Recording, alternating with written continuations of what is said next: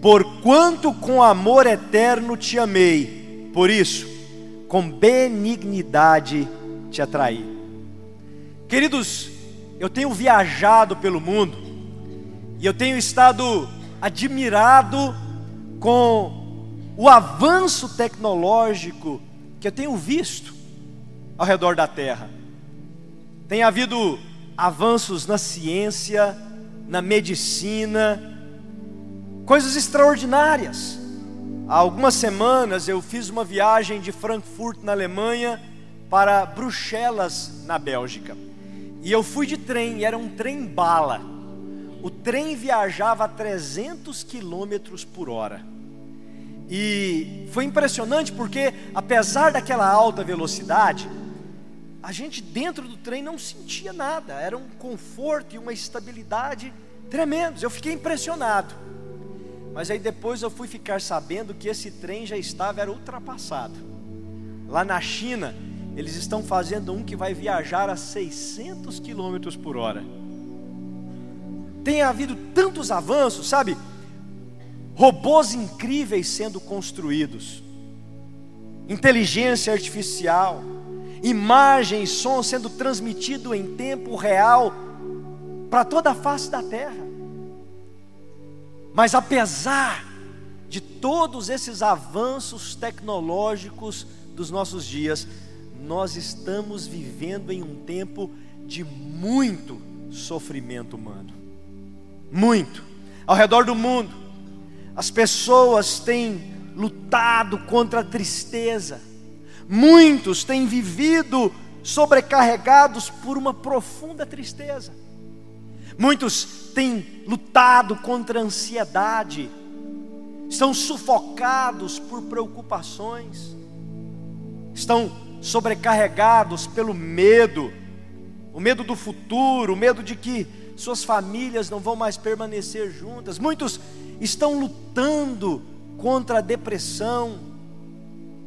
As pessoas têm andado às vezes sem rumo na vida. Não estão mais vivendo, mas apenas sobrevivendo. E no nosso trabalho missionário, eu tenho visto de perto o sofrimento das pessoas, porque nós entramos nas casas, nós vamos nos lares, nós conversamos com as famílias, nós temos ido também nas escolas, e queridos, tem sido chocante ver que às vezes a gente chega numa escola e pergunta: quantos aqui já pensaram em tirar a própria vida? Às vezes, metade dos alunos levantam a mão. Nessa geração tem havido muito sofrimento. Infelizmente, isso tem acontecido dentro da igreja também. Tem pessoas que às vezes servem a Deus já há muito tempo, mas estão lutando com muito sofrimento. E tem pessoas aqui hoje que estão sofrendo também. Pessoas que estão também sobrecarregadas pelo medo, que acordam pela manhã ansiosas, preocupadas. Quem sabe tem pessoas aqui que estão lutando contra a depressão, que estão vivendo profundamente tristes, e você está aqui hoje e há um grito de socorro calado no seu peito. Talvez você é uma dessas pessoas que tem sofrido. Amado, se você tem enfrentado isso, quero que você saiba que Deus te trouxe aqui essa manhã para mudar a sua história. Deus te trouxe aqui essa manhã para fazer uma obra sobrenatural dentro de você. Eu creio que hoje Deus irá fazer milagres mudando a história de muitas famílias aqui. Queridos, sabe, a, a cura para muitos dos nossos sofrimentos está na revelação de quem nós somos em Jesus. A solução para muitos dos nossos conflitos está em entender realmente o que significa ser filho, ser filha do Deus Todo-Poderoso. Eu digo isso porque muitas pessoas têm entendido na mente que são filhos de Deus, mas na prática têm vivido como órfãos espirituais. E hoje eu quero ajudar você a entender um pouco mais sobre a sua herança em Cristo, sobre quem você é em Cristo Jesus, para que hoje mesmo você tenha um encontro pessoal, profundo e transformador com esse amor eterno e incondicional de Deus, um encontro que vai quebrar cadeias e prisões na sua vida e vai te trazer paz e alegria e cura para o seu interior. Sabe, a vida abundante que Jesus veio trazer passa pela renovação do nosso entendimento, pela revelação de nossa identidade em Cristo. Quanto mais você entende quem é você em Deus, mais a sua vida é transformada. Deixa eu ler aqui uma passagem muito preciosa em Gálatas, capítulo 4, versos 6 e 7, está escrito: E porque sois filhos, Deus enviou aos vossos corações o espírito de seu filho que clama: Abba, Pai. Assim que já não és mais servo, mas filho, e se és filho, és também herdeiro de Deus por Cristo. Quando você entregou a sua vida a Jesus, um milagre aconteceu na sua vida. O Espírito Santo veio até você e ele te recriou por dentro, ele te regenerou, e você nasceu de novo. E agora você é um filho, uma filha de Deus. Talvez você não teve um bom pai terreno, mas agora você tem o melhor pai do universo. E é interessante que Paulo diz aqui que nós podemos chamar esse pai de Abba. Abba era a palavra que Jesus se utilizava para se dirigir a Deus. E a palavra Abba era uma palavra usada pelas crianças pequenas para falar com seus pais. Então a melhor tradução dela seria paizinho, seria papaizinho. E essa palavra nos mostra a qualidade do relacionamento de Deus com Jesus. Queridos, e agora, porque nós somos filhos de Deus, Paulo está dizendo que eu e você podemos também chamar Deus de Pai, de Aba, de Paizinho, de Papaizinho. Isso quer dizer que Deus quer ter a mesma qualidade de relacionamento com você que ele teve com Jesus. Ele quer ter o mesmo cuidado que ele tinha por Jesus, ele quer ter por você. Amados, isso significa que esse Deus todo-poderoso, majestoso, glorioso, extraordinário, é seu papai, e ele quer te pegar no colo, ele quer te dar um abraço, ele quer te pegar pela mão e te conduzir nas decisões difíceis na sua vida. Ele quer, ele quer consolar o seu coração, Ele quer enxugar dos seus olhos toda lágrima, Ele quer te dar paz e alegria, Ele quer te tirar do seu coração todo medo e te dar coragem para enfrentar a vida e manifestar a vida de Cristo por onde você passar. Você tem um Pai nos céus, e esse Pai quer cuidar de você. Sabe, Jesus não andava com medo, Jesus não andava ansioso, Jesus não andava deprimido, porque o Pai cuidava dele. E ele tinha um relacionamento íntimo com o Pai, fundamentado na convicção desse cuidado. E hoje, a minha oração é para que você entenda, que isso seja revelado ao seu coração, de que Deus quer cuidar de você da mesma maneira que Ele cuidou de Jesus. Sabe, tanto é assim que a Bíblia nos diz que Deus te ama da mesma maneira que Ele amou Jesus. Você sabia disso? João 17, 23 diz assim: eu neles e tu em mim, para que eles sejam perfeitos em unidade e para que o mundo conheça que tu me enviaste a mim e que os tens amado a eles como me tens amado a mim. Amado, deixa essa verdade entrar no seu coração. Deus te ama da mesma maneira que Ele ama Jesus. Ele quer cuidar de você da mesma maneira que Ele cuidou de Jesus. Sabe, isso não quer dizer que você nunca vai ter problemas na sua vida, não é isso que eu estou falando. Deus não prometeu uma vida livre de lutas, mas Ele prometeu nos dar livramento no meio das lutas. Ele não prometeu uma vida livre de adversidades, mas Ele prometeu que no meio das adversidades nós teríamos paz e alegria e seríamos cheios da presença e da vida dEle. Mas você pode se perguntar, então, o que, é que eu preciso fazer?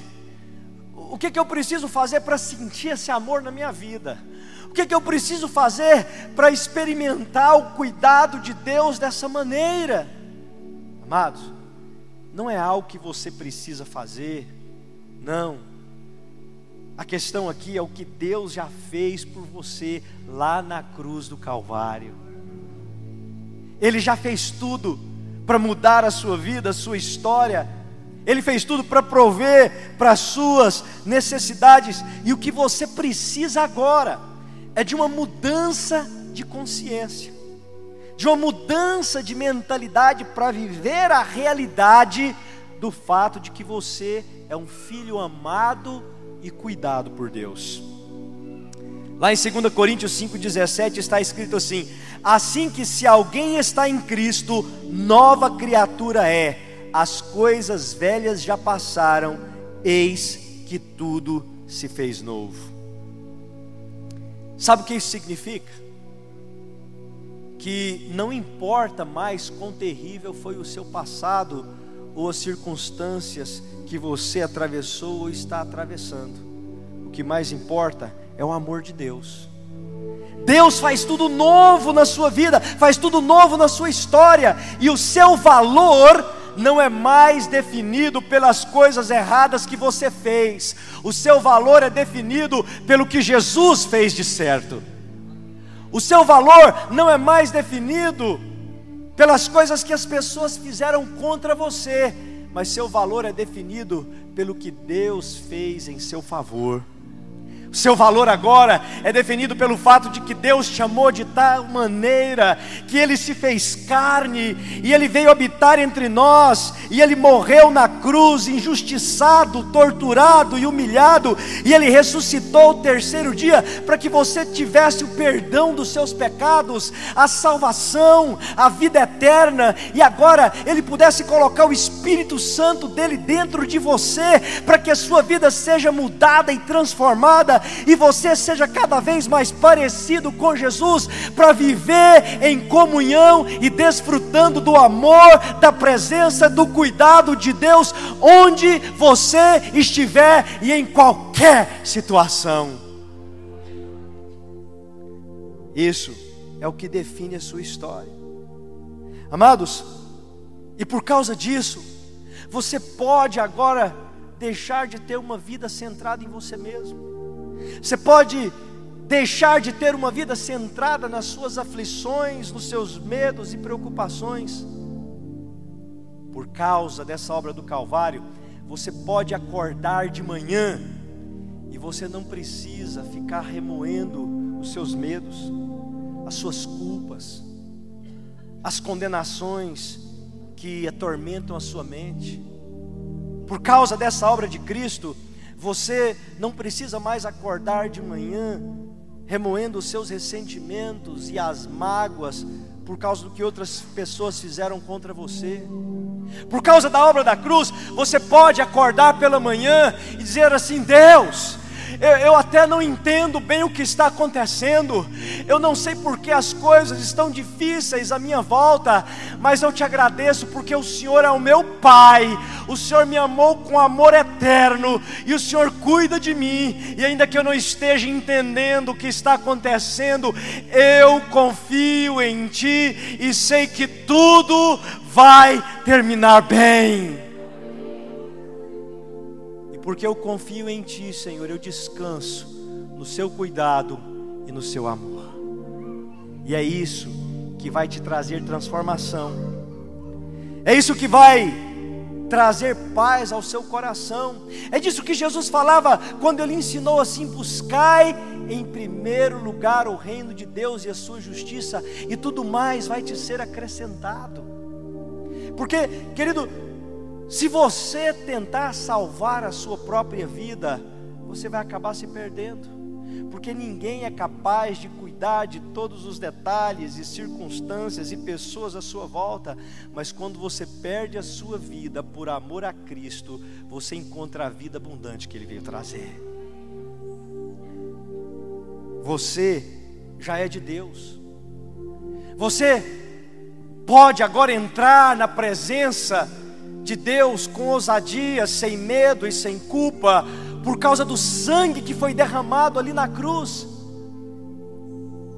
Muitos ouvem essa mensagem e, e, e gostam e, e sentem que Deus está falando ao seu coração, mas no fundo ficam pensando assim: mas eu não mereço esse cuidado, eu não sou digno do amor de Deus, eu não sou digno de que Deus venha cuidar de mim dessa maneira. E a verdade é que realmente nós não somos dignos. Mas esse amor e esse cuidado de Deus não é por causa do que nós fizemos ou deixamos de fazer, é por causa da sua natureza. Amar não é simplesmente algo que Deus faz, é quem Deus é. E Ele escolheu te amar. Lá em Efésios, capítulo 1, verso 6, a Bíblia diz que Deus nos fez aceitáveis, agradáveis no amado. Ele te fez agradável para Ele. Sabe o que é uma pessoa agradável? Você tem um amigo, uma amiga que é agradável, aquela pessoa que você gosta de passar tempo com ela. Você tem prazer, você tem alegria em estar com aquela pessoa? Pois a Bíblia nos diz que Deus te fez agradável para Ele em Cristo Jesus. Ele vê valor em você e você precisa aprender a se ver como Ele te vê. Ele te fez agradável a Ele, Ele se alegra em você, Ele quer estar em você e manifestar a vida de Cristo através da sua vida. Queridos, Deixa eu ler uma passagem aqui também que fala muito aos nossos corações nessa área. Lá em Mateus, capítulo 3, versos 16 e 17, está escrito assim: E sendo Jesus batizado, logo saiu da água, e eis que se lhe abriram os céus, e viu o Espírito de Deus descendo como pomba e vindo sobre ele. E eis que uma voz dos céus dizia: Este é o meu filho amado, em quem me comprazo. Aqui, essa, essa situação, essa, essa cena aqui, foi do batismo de Jesus. E quando ele foi batizado nas águas ali por João Batista, a Bíblia fala que Deus, o Pai, falou dos céus, publicamente: Este é meu filho, ele é amado, e eu me comprazo nele, eu tenho alegria nele, eu tenho prazer nele. Algumas versões dizem: Em quem me alegro. Mas pensa comigo, até esse momento, Jesus ainda não tinha realizado obra nenhuma. Até esse momento, Jesus ainda não tinha curado nenhum doente, ele não tinha expulsado nenhum demônio, ele não tinha feito nenhum milagre. Até esse momento aqui, Jesus não tinha feito nenhum discípulo e nem pregado nenhum sermão. E o Pai já estava dizendo que o amava e se alegrava nele porque essa é a natureza do seu Pai. E Ele se alegra em você. Hoje Ele está dizendo para você: você é meu filho, é minha filha, amada, amado, e eu me alegro em você. Eu tenho prazer na sua vida, eu tenho prazer em estar com você, porque esse amor não depende do que eu faço ou deixo de fazer, queridos. Amor é quem Deus é, e Ele escolheu te amar, te dar valor e cuidar de você. É por isso que a Bíblia diz, lá em João 3,16, que Deus amou o mundo de tal maneira, que Ele deu o seu único filho para que todo aquele que nele crê não pereça, mas tenha vida eterna. Ele te amou tanto, que Ele escolheu se fazer carne e suportar a humilhação e a tortura e o sofrimento da cruz, para que você estivesse perto dEle mesmo sabendo dos seus erros, das suas falhas, das suas limitações, Paulo diz lá em Romanos 5,8 que nisso Deus prova o seu amor, que Cristo morreu por nós, sendo nós ainda pecadores. Ele conhece as minhas limitações e as suas, mas Ele escolheu cuidar de você, Ele escolheu te amar. Deixa essa realidade entrar no seu coração. Feche seus olhos e põe a mão no coração e diga assim: Pai, obrigado, porque o Senhor me ama, porque o Senhor me fez agradável para o Senhor. Obrigado porque o Senhor se alegra em mim. Obrigado pelo seu amor eterno. E porque o Senhor cuida de mim em todas as circunstâncias. Deixa essa realidade, querido, querida, entrar no seu coração.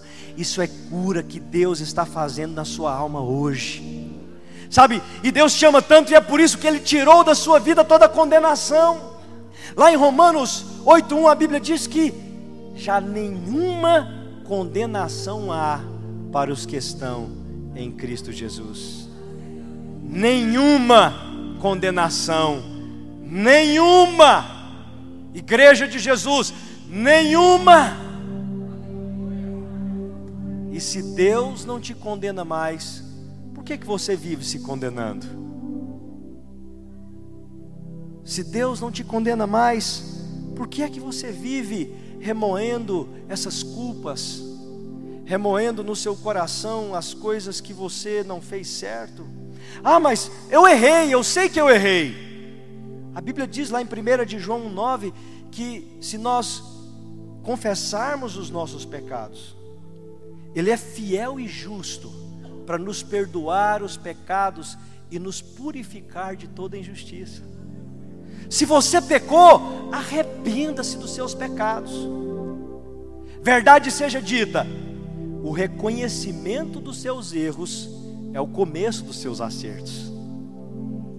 O reconhecimento dos seus erros é o começo dos seus acertos. Se você errou, vá diante de Deus, peça perdão, abandone o pecado e receba o perdão de Deus. E pare de olhar para o que você fez errado e olhe para o que Jesus fez certo.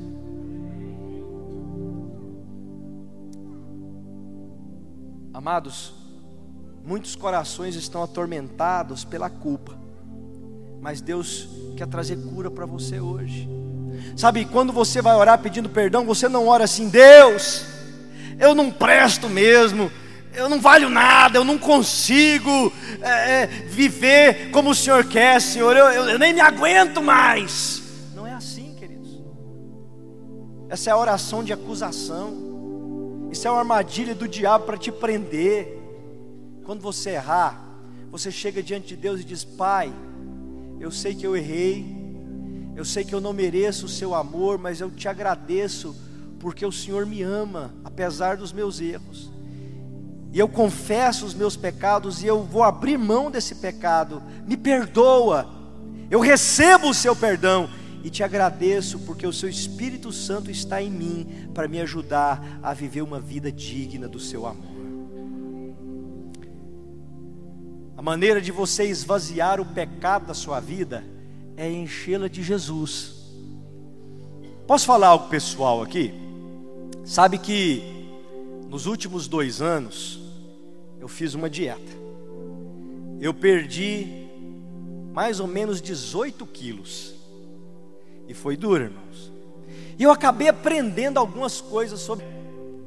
E se tem alguém aqui que está fazendo dieta ou já tentou, vai entender o que eu estou falando. A gente, quando vai fazer uma dieta, fica sabendo, assim, às vezes que tem uma, um bolo em casa. Irmãos, minha esposa é alemã, ela faz cada bolo. Misericórdia, é bom demais. E a gente fica sabendo que tem aquele bolo em casa e a gente diz assim: eu não vou comer o bolo. Eu não vou comer o bolo. Eu não vou comer, eu não vou comer, eu não vou comer, não vou, não vou, não vou. Aí chega em casa e está aquele bolo bonito. Aí o que, que você faz? Você vai e come o bolo. Vocês sabem. Quando você foca no que deve, não deve fazer, você acaba empoderando aquela compulsão de fazer a coisa errada. Paulo diz em 1 Coríntios 15, 56, que a lei dá força ao pecado. Então, irmãos, quando você quer ser livre do pecado, você não vai ficar focando naquela luta que você está atravessando. Na verdade, você vai se encher de Jesus, vai se encher da palavra de Deus. Na dieta, quando você começa a aprender sobre alimentação saudável, sobre nutrição, quando você começa a andar com quem se exercita e come bem, a sua consciência vai sendo transformada e de repente a sedução do bolo vai perdendo força. No pecado é a mesma coisa. A lei dá força ao pecado. E os estudiosos de comportamento humano chegam até a dizer, nós temos aqui o doutor Ricardo, que me corrige se eu estiver errado, mas se você precisar mudar um hábito ruim na sua vida, ao invés de ficar encucado e focado naquele hábito, você precisa encontrar algo positivo que substitua aquele hábito. Então, ao invés de ficar obcecado com esse pecado na sua vida, você vai se encher de Jesus, vai se encher da palavra, vai se encher de louvor, vai se encher de oração, vai andar com quem está cheio de Deus, e de repente a sedução do pecado perde forças na sua vida. A maneira de esvaziar a sua vida do pecado é enchê-la de Jesus, na convicção de que o Pai te ama e Ele está cuidando de você. Por isso que uma das coisas mais importantes da sua vida é que você tem um coração maleável, que você não resista à obra do Espírito Santo na sua vida, sabe? Deus está trabalhando em nós em todo o tempo, Ele está nos moldando, nos transformando, para nos deixar cada vez mais parecidos com Jesus. Mas infelizmente, muitas pessoas resistem à obra do Espírito Santo. Às vezes, pessoas que estão na igreja há anos, às vezes, pessoas que não perdem um culto do domingo, mas o Espírito Santo chega ali e pede ele para fazer algo, ele resiste. O Espírito Santo manda perdoar, ele resiste. O Espírito Santo manda ele pedir perdão, o orgulho segura. Não deixe o orgulho roubar a sua alegria. Deus vai te dar a paz dele, mas antes você precisa entregar esse orgulho parar de resistir ao que o Espírito Santo quer fazer na sua vida. Aliás, a palavra de Deus tem algumas palavras duras para aqueles que resistem o Espírito de Deus. Hebreus 3, de 7 a 11, diz o seguinte: Portanto, como diz o Espírito Santo, se ouvirdes hoje a sua voz, não endureçais os vossos corações, como na provocação, no dia da tentação no deserto, onde vossos pais me tentaram, me provaram e viram por 40 anos as minhas obras. Por isso, me indignei contra esta geração e disse: Estes sempre erram em seu coração e não conheceram os meus caminhos. Assim, jurei na minha ira que não entrarão no meu repouso. Sabe, tem pessoas aqui que estão vivendo sem paz, sem descanso, porque têm resistido o que o Espírito Santo quer fazer na sua vida. Talvez você, você está andando perturbado, você está andando atormentado, porque você sabe que Deus quer fazer algo e você não tem cedido. Então hoje não endureça o seu coração. O que, que o Espírito Santo está pedindo para você fazer? Em que área Deus está trabalhando na sua vida? Não endureça o seu coração, confia no cuidado e no amor de Deus. e se submeta ao que Deus quer fazer na sua vida. Amado, quando nós conhecemos esse amor de Deus, ele, ele influencia, ele afeta todos os nossos relacionamentos. Porque tem pessoas que não conseguem perdoar outras, porque no fundo elas ainda não perdoaram a si mesmas. E elas não perdoaram a si mesmas porque elas não sentem-se perdoadas por Deus. Tem pessoas que não conseguem amar outras porque no fundo elas não andam, não amam a si mesmo. E elas não amam a si mesmas porque não se sentem amadas por Deus. Mas quando você entende que Deus te ama de maneira incondicional e com amor eterno, que Ele te salvou e Ele te purificou, Ele olha em você e Ele vê valor, Ele te santificou e Ele vê em você a justiça de Cristo, Ele se alegra em você e já não há mais condenação. Quando você deixa a realidade desse amor invadir a sua vida, as cadeias são quebradas e você fica livre. Livre para amar a si e amar aos outros, livre para se perdoar e perdoar os outros. E essa liberdade que Deus quer te dar hoje. Deixa eu concluir com algumas perguntas. Como seria a sua vida se você não tivesse medo nenhum?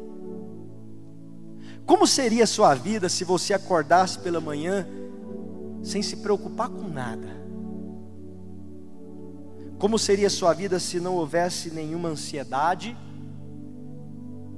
Se não houvesse nenhuma tristeza pesando no seu coração, nenhuma depressão, nenhuma confusão mental, nenhum tormento, nenhuma acusação, o que seria diferente? O que seria diferente lá na sua casa, no seu casamento, no relacionamento com seus filhos ou com seus pais? Como seria a sua vida se você acordasse pela manhã com absoluta convicção de que Deus está cuidando de todos os detalhes? Ora, tudo isso já é seu em Cristo Jesus. E você só precisa andar nessa convicção e revelação. E hoje, eu quero orar para que Deus venha fazer essa obra sobrenatural no seu coração. Venha tirar toda a preocupação e todo medo e toda aflição e venha te dar paz e alegria que vem da convicção, da revelação de que você é um filho do Deus Todo-Poderoso. Vamos nos colocar de pé. Hoje eu quero convidar você para esvaziar-se de si, esvaziar-se de todas essas preocupações e medos. Eu sei que tem pessoas aqui passando por grandes problemas, tem pessoas aqui enfrentando grandes lutas e tribulações.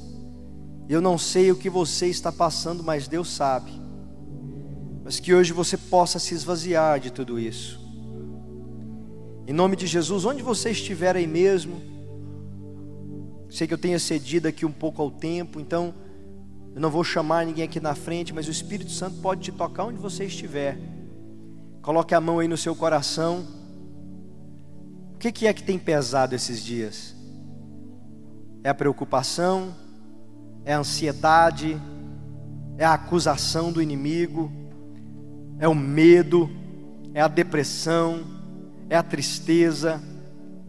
Coloca tudo isso agora diante de Deus e diga para Ele: Pai, eu me esvazio de tudo isso, eu entrego ao Senhor todas essas, essas aflições na minha alma e no meu coração. Com todo o seu coração, diga para Jesus o que é que tem pesado dentro de você.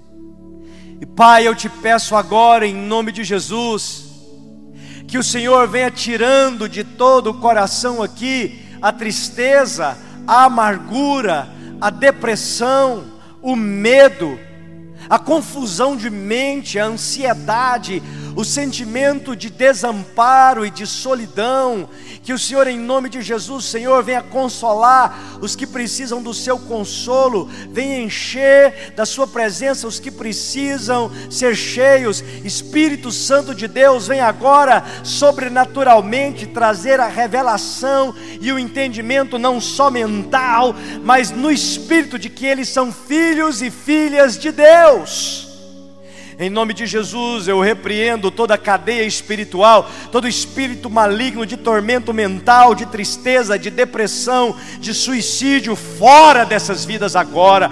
Todo peso de angústia saia em nome de Jesus. E que o seu Espírito Santo, Pai, venha trazer paz, a paz que excede a todo entendimento e que guarda os nossos corações e mentes em Cristo Jesus. E que cada um aqui possa ouvir a voz do seu Espírito Santo e se submeter ao amor e à transformação que o Senhor está fazendo em nossas vidas. Em nome de Jesus. Amém.